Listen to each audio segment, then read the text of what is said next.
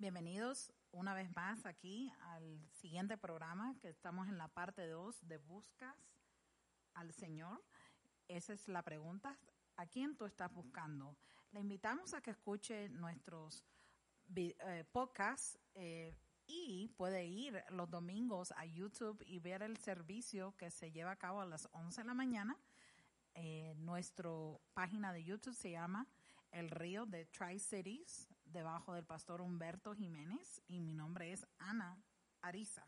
Somos pastores de aproximadamente seis años después de ser lanzados de la iglesia donde estudiamos donde estudió mi esposo y entonces nos, los invitamos una vez más a que nos acompañe. Eh, hoy día vamos a seguir en el tema de buscas al Señor. La semana pasada mi esposo dio la enseñanza de fundamentos del, Dios que nosotros adoramos. Amén.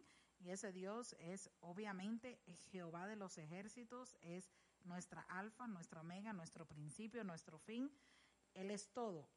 Y una de las cosas que tenemos que entender y donde quedamos la vez pasada, una parte que me quedó a, mí más clara de la enseñanza que mi esposo dio y de ahí voy a ahí voy a partir, pero antes que partamos en, ese tema bíblicamente, donde está en la Biblia, vamos a hablar de cuando nosotros buscamos al Señor. Cuando nosotros buscamos al Señor es porque sabemos que hay un Señor. Y ese Señor se llama Dios Padre. Abba Padre, dice la palabra de Dios. Nos referimos a Él como Abba. Abba es un, nombre hacia Dios de cariño, de amor, donde Él nos expresa que podemos decirle Abba. Así como tú le puedes decir a, tu padre biológico, le dices papá. Y en inglés obviamente es dad. Y es lo mismo, le hablamos a papá y se dice Abba Padre. Pero en ese mismo tema tenemos que entender a quién estamos buscando. So, ¿Qué es lo que la gente del mundo está buscando? La gente del mundo está buscando una respuesta. Eh, y es una respuesta a quién es su padre, quién es su creador, eh, a quién tienen. Y hay varias religiones que aceptan quién es Jesús, pero no ven a Jesús como lo que Él es, que Él es el verbo vivo que Él es el Salvador, que Él es el que comenzó una diferencia entre nuestra intimidad con el Padre, porque no había antes de Él, no había una intimidad con el Padre Celestial, y nos marcó una diferencia en nuestro corazón. Pero, por ejemplo, en la iglesia eh, del hinduismo, una de las cosas que estaba leyendo sobre un tema que sale en BBC de parte de una de sus ah, reporteras, dice que en el hinduismo Jesucristo eh, lo ven como una figura respetada, eh, lo ven como, una, como un sacerdote más. Y sabemos que Él es el sacerdote, Jesucristo es el mayor sacerdote. Amén. Y tenemos que entender que nosotros no estamos bajo de un pensamiento teológico o un pensamiento de lo que el mismo eh, persona que cree en el hinduismo se basa en respeto solamente hacia su nombre. Nosotros vamos a respetar el nombre de Jesús, pero también vamos a respetar quién lo trajo a esta tierra. Y el quien lo trajo a esta tierra es el Padre Celestial, igual como nos trajo a nosotros. Otra parte de iglesia que existe mundialmente, y estamos hablando de gente que está mundialmente impactando las vidas y de una manera incorrecta. Y nosotros queremos impactar a todo aquel oyente para que sepas cuál es el verdadero camino, cuál es la verdad, quién es tu papá de verdad. El budaísmo, por ejemplo, dice que Jesucristo es el, el gran maestro. O sea, que están eh, viéndolo a él como una imagen que puede enseñar y la palabra de Dios sí nos dice que él es un rabí, pero él no es solamente un maestro. Eh, el Padre Celestial no lo trajo solamente para ser maestro. Eh, él fue más allá que eso. Igualmente, el Padre Celestial en la vida de un budista no existe. ellos creen en diferentes maestros, tienen diferentes personas donde se atraen. Eh, por eso tienen a su fundador que se llama el, Buda, ¿verdad? Y ese no es nuestro fundamento, ¿verdad? Eh, Buda no pudo darte, darle a nadie en paternidad. So, si tú estás allá afuera y estás creyendo en este nivel occidental, en esta mentalidad de que Buda es tu solución, no lo es. Él es una figura que vino a esta tierra, igual como nosotros, eh, vivió una vida eh, recluida porque buscó ser diferente, porque no se dejó por el sistema, pero aún él no es llamado padre. So, el único padre es el Padre Celestial, pero ahí una vez más vemos otra, otra secta, otra religión que se basa en crear un fundador que no trae paternidad, ¿verdad? El judaísmo, respetamos al pueblo de Israel, sabemos que ellos son el pueblo escogido y ellos conocen a un Dios creador. Ellos conocen al Padre Celestial. Ellos reconocen en el Antiguo Testamento lo que está disponible, ¿verdad? De la creación, del principio. Ellos obviamente se basan de Génesis en, adelante, son cinco libros, y ellos ahí está el, ese su enseñamiento, eh, su, su, enseñar viene de ahí si reconocen a un padre. Si hay un padre, aún está el padre de la fe, que es Abraham. Y ellos obviamente, una vez más, caen eh, en, el error porque no creyeron en Jesucristo cuando estuvo en esta tierra, porque no vino como ellos querían que viniera. Pero una vez más, eh, ellos se alejan por esa parte porque ven que eh, Jesús no es el Mesías, sino que Jesús eh, no vino como ellos imaginaban. Por lo tanto, no le dan la importancia. ¿Ok? So, el Islam. El Islam ve a Jesús como ven a Abraham, como ven a Moisés, como ven a Mahoma. Lo ven como profetas. Y sabemos que Dios Padre dice, he dado un hijo, un ingénito, y su nombre es Jesucristo. Y de él es que vamos a hablar eh, siguientemente en los próximos podcasts que habrán. Vamos a hablar sobre la persona de Jesús, pero vamos a hablar del Padre Celestial, porque eh, ahí es donde empezamos. El fundamento que el pastor Humberto estaba dando es exactamente eso. Buscas al Señor, o sea, saber quién es tu Padre. Y sabiendo quién es tu Padre es aceptar sencillamente que tú eres, un, eres una persona que tiene varias habilidades. Tú tienes la habilidad de hablar, tú tienes la habilidad de pensar, tú tienes la habilidad de caminar, tú tienes la habilidad de mostrarte en todo tiempo en esta tierra de alguna manera u otra. Y para aquellos que no saben, una parte de tu cuerpo es tu mente, ¿verdad? Y la mente, hay muchas cosas en la mente en la mente tú puedes materializar eh, cosas que no son verdades en tu vida. Y nosotros vamos a darnos cuenta que materializar algo nos puede causar daño porque cuando tú miras eh, decisiones del pasado, de pronto decidiste algo incorrecto y lo que se eh, lo que se vino delante de tu persona, lo que se llevó a cabo fue basado en un pensamiento.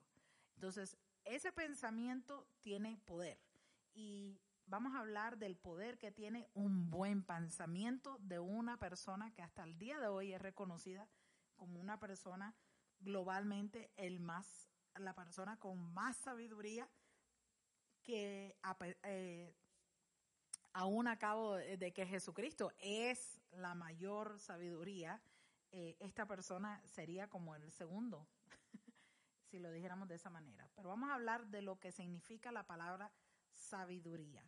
Y muchos de ustedes ya, ya saben por dónde vamos, de quién vamos a hablar. Y los que escucharon el podcast anterior sabemos de quién estamos hablando. Pero vamos a hablar de lo que significa sabiduría. Dice, sabiduría, dice, conjunto de conocimientos amplios y profundos que se adquieren mediante el estudio o la experiencia.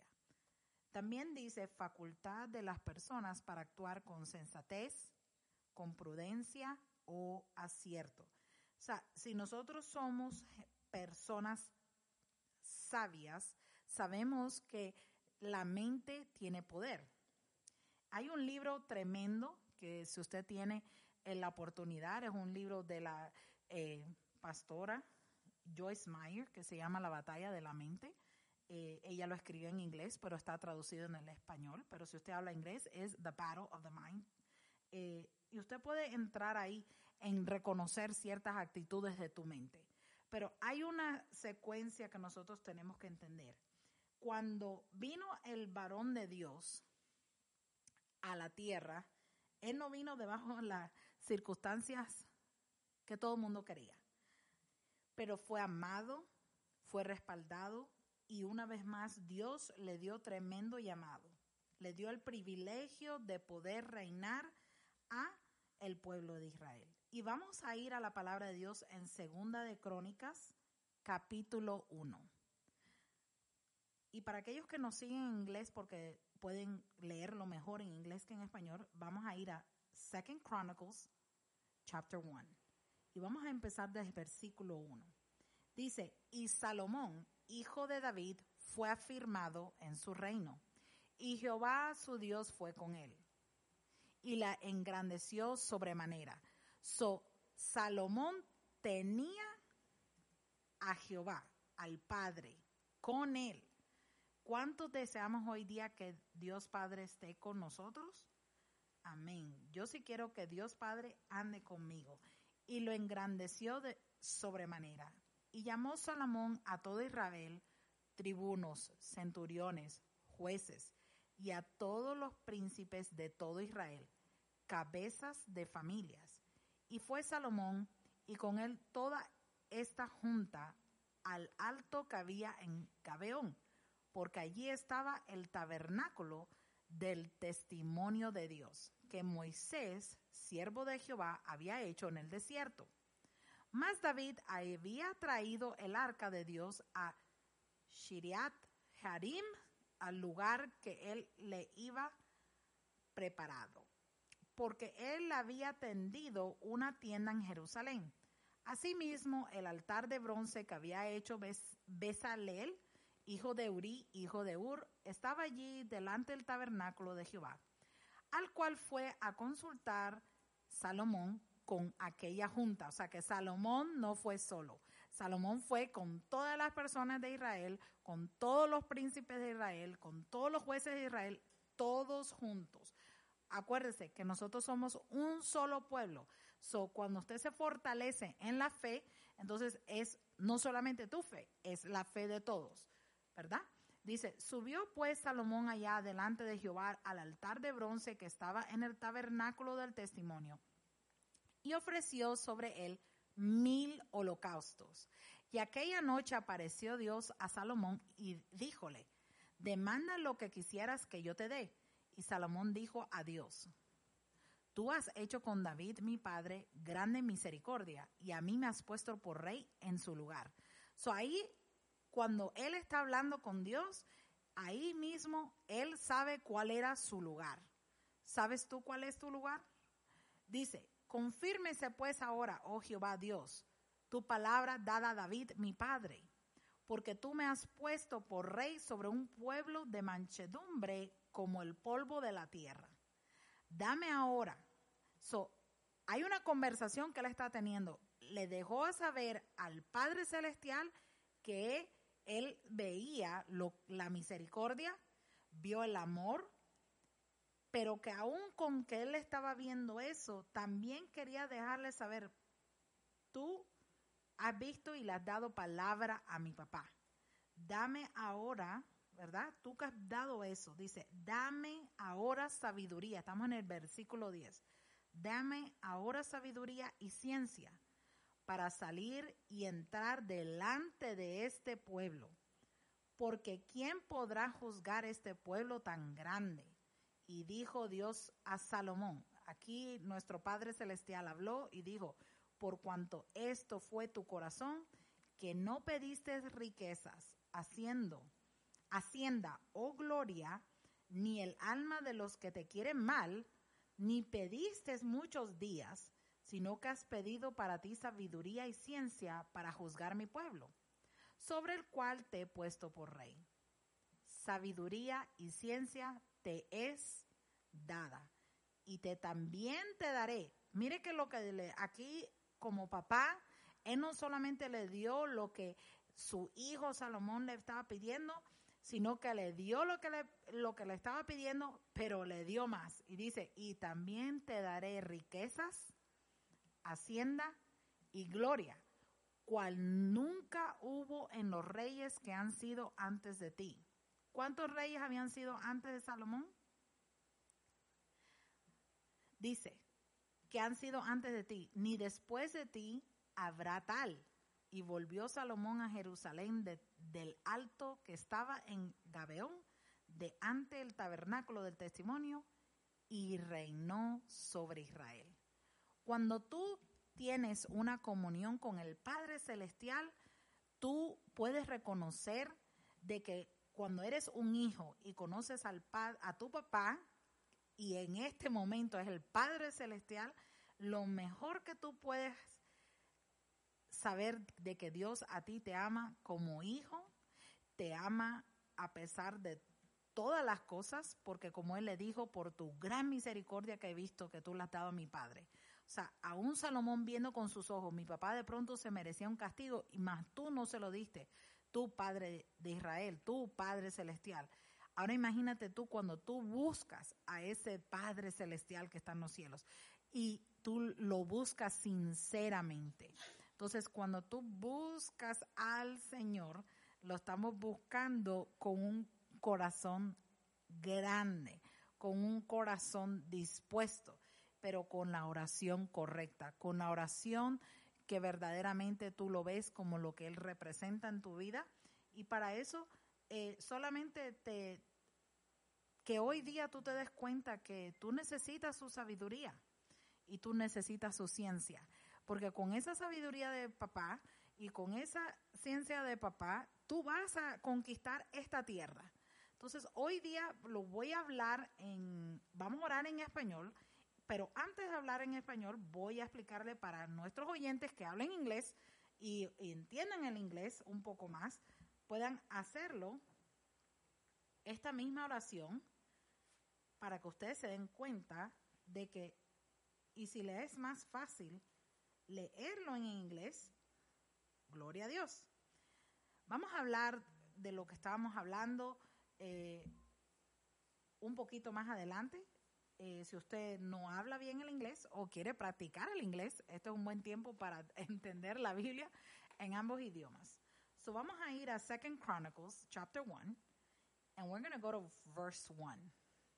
And it says Solomon, the son of David, established himself securely, and I'm using the Amplified Bible, over his kingdom. And the Lord his God was with him and made him exceedingly great. Solomon spoke to all of to all Israel, to the commanders of thousands, of hundreds, and to the judges, and to every leader in all Israel, the heads of the fathers, ancestors of the households.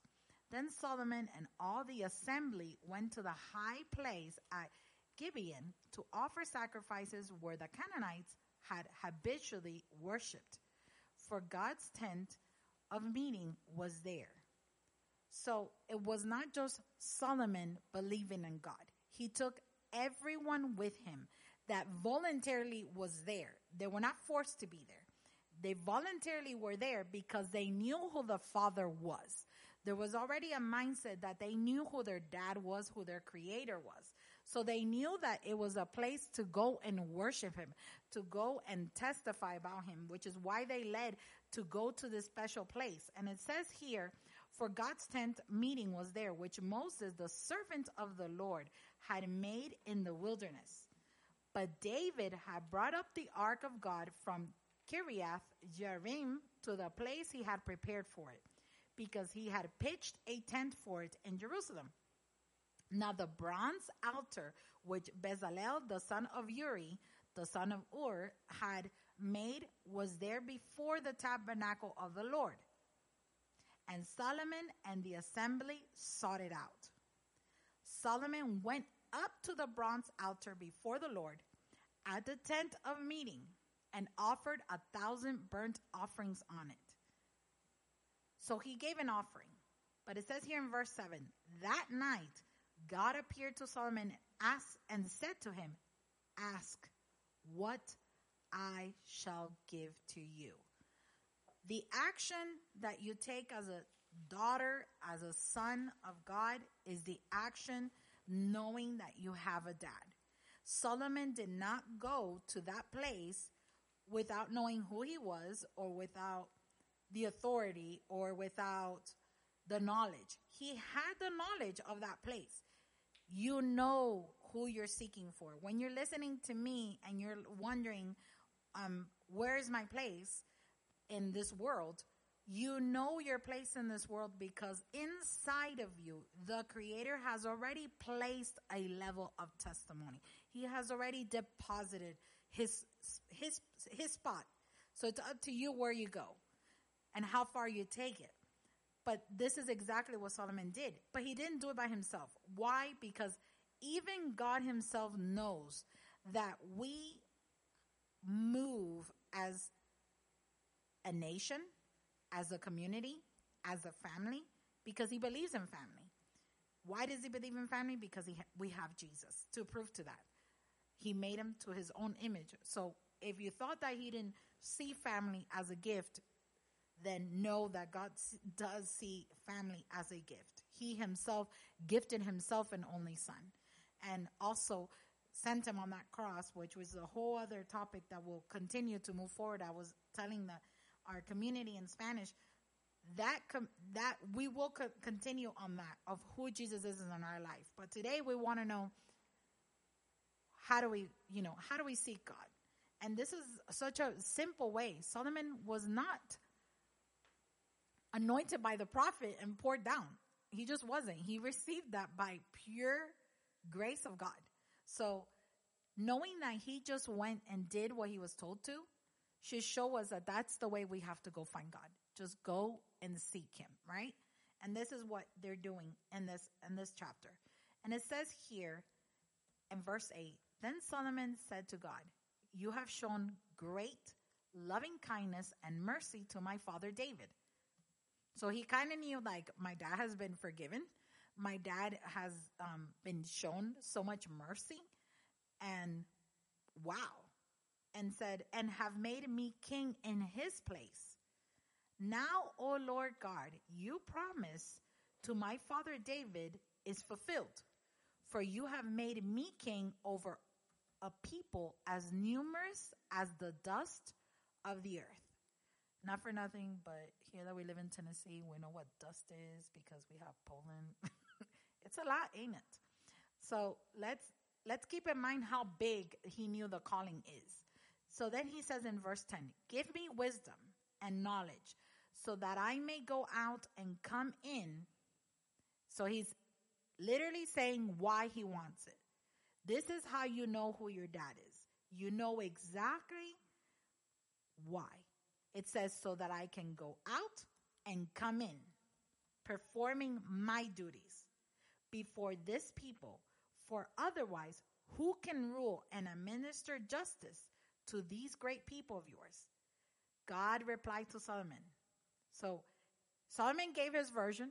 He talked to dad, you know, and just how we have to go and seek God in that same way, in a very natural way, not some mystical way, not some, um, you know, fantasy that you got to make up. I mean, this is as real as it gets. It's like you picking up the phone and talking to your dad. Um, and if you don't have a dad relationship, like I didn't have one, my I have a father, but I did not have a close relationship with him, a biological father. You have to learn to talk to God, and the way that you learn to talk to God is as simple as reading this. He was letting his dad know, "Hey, I know what you've done. Um, I've seen you throughout life. So like, wow, like, can you like give me away? And all I want to do is go in and out and do the duties that I have to do. How many of us don't want to do that right now? So many of us want to just go in and go out and just perform the duty. But that performing of the duty is significant, to God because look what he answers.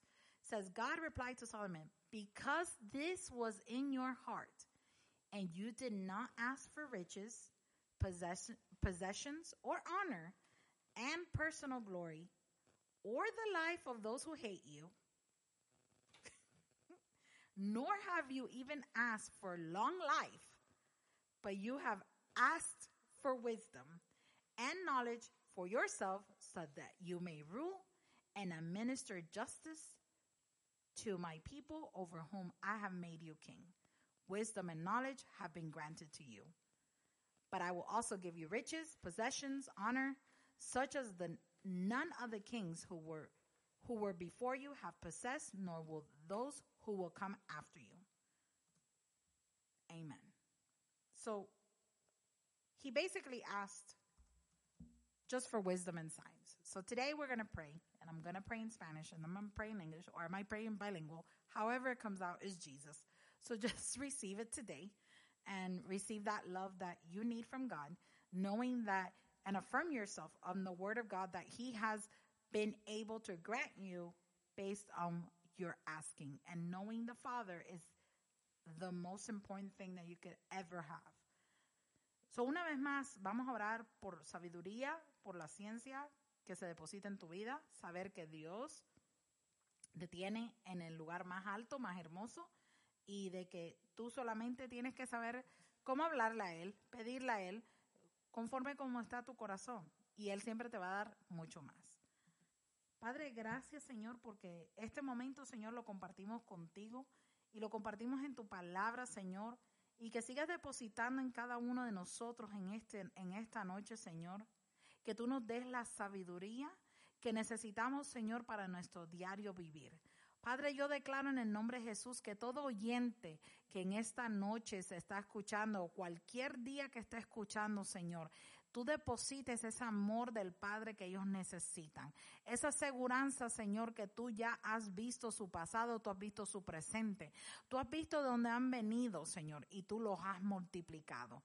Y les darás el fruto que necesitan para reconocerte, Señor, para saber quién tú eres como nuestro Padre Celestial. Gracias, Señor, porque sabemos que tú respondes al corazón que está ahí disponible en el nombre de Cristo Jesús. Father God, we thank you because we know, Father, that you have anointed us for, for this moment, Father, and you will activate in each listener right now that spirit of wisdom and knowledge that they need to receive the assurance of how to speak to you. Just like Solomon did, he only spoke to you from what he, from the point of where he was at. Lord, I ask that the listener, Lord, speak and open to you from the point where they're at, that you start to show them the way of what they need in the name of Jesus. That you start to show them the Father love that we know that you have given to each and every believer. Thank you, Father, because we know that you have activated that today in the name of Jesus. Father, we declare right now that your Holy Spirit, Lord, is with us, in us, and through us, through every listener. And for those that do not know you, Lord, we ask that right now salvation is being spoken out of their mouth. Declaramos que la salvación llega a aquellos que no te conocen, Señor, y que hoy día abrirán su boca para recibirte. If you're listening, di conmigo, Padre Celestial, yo reconozco que soy un pecador, pero no estoy, Señor, disponible para el enemigo. Hoy en este día te acepto como mi Señor y mi Salvador porque Jesucristo lo hizo por mí y hoy lo recibo en el nombre de Cristo Jesús.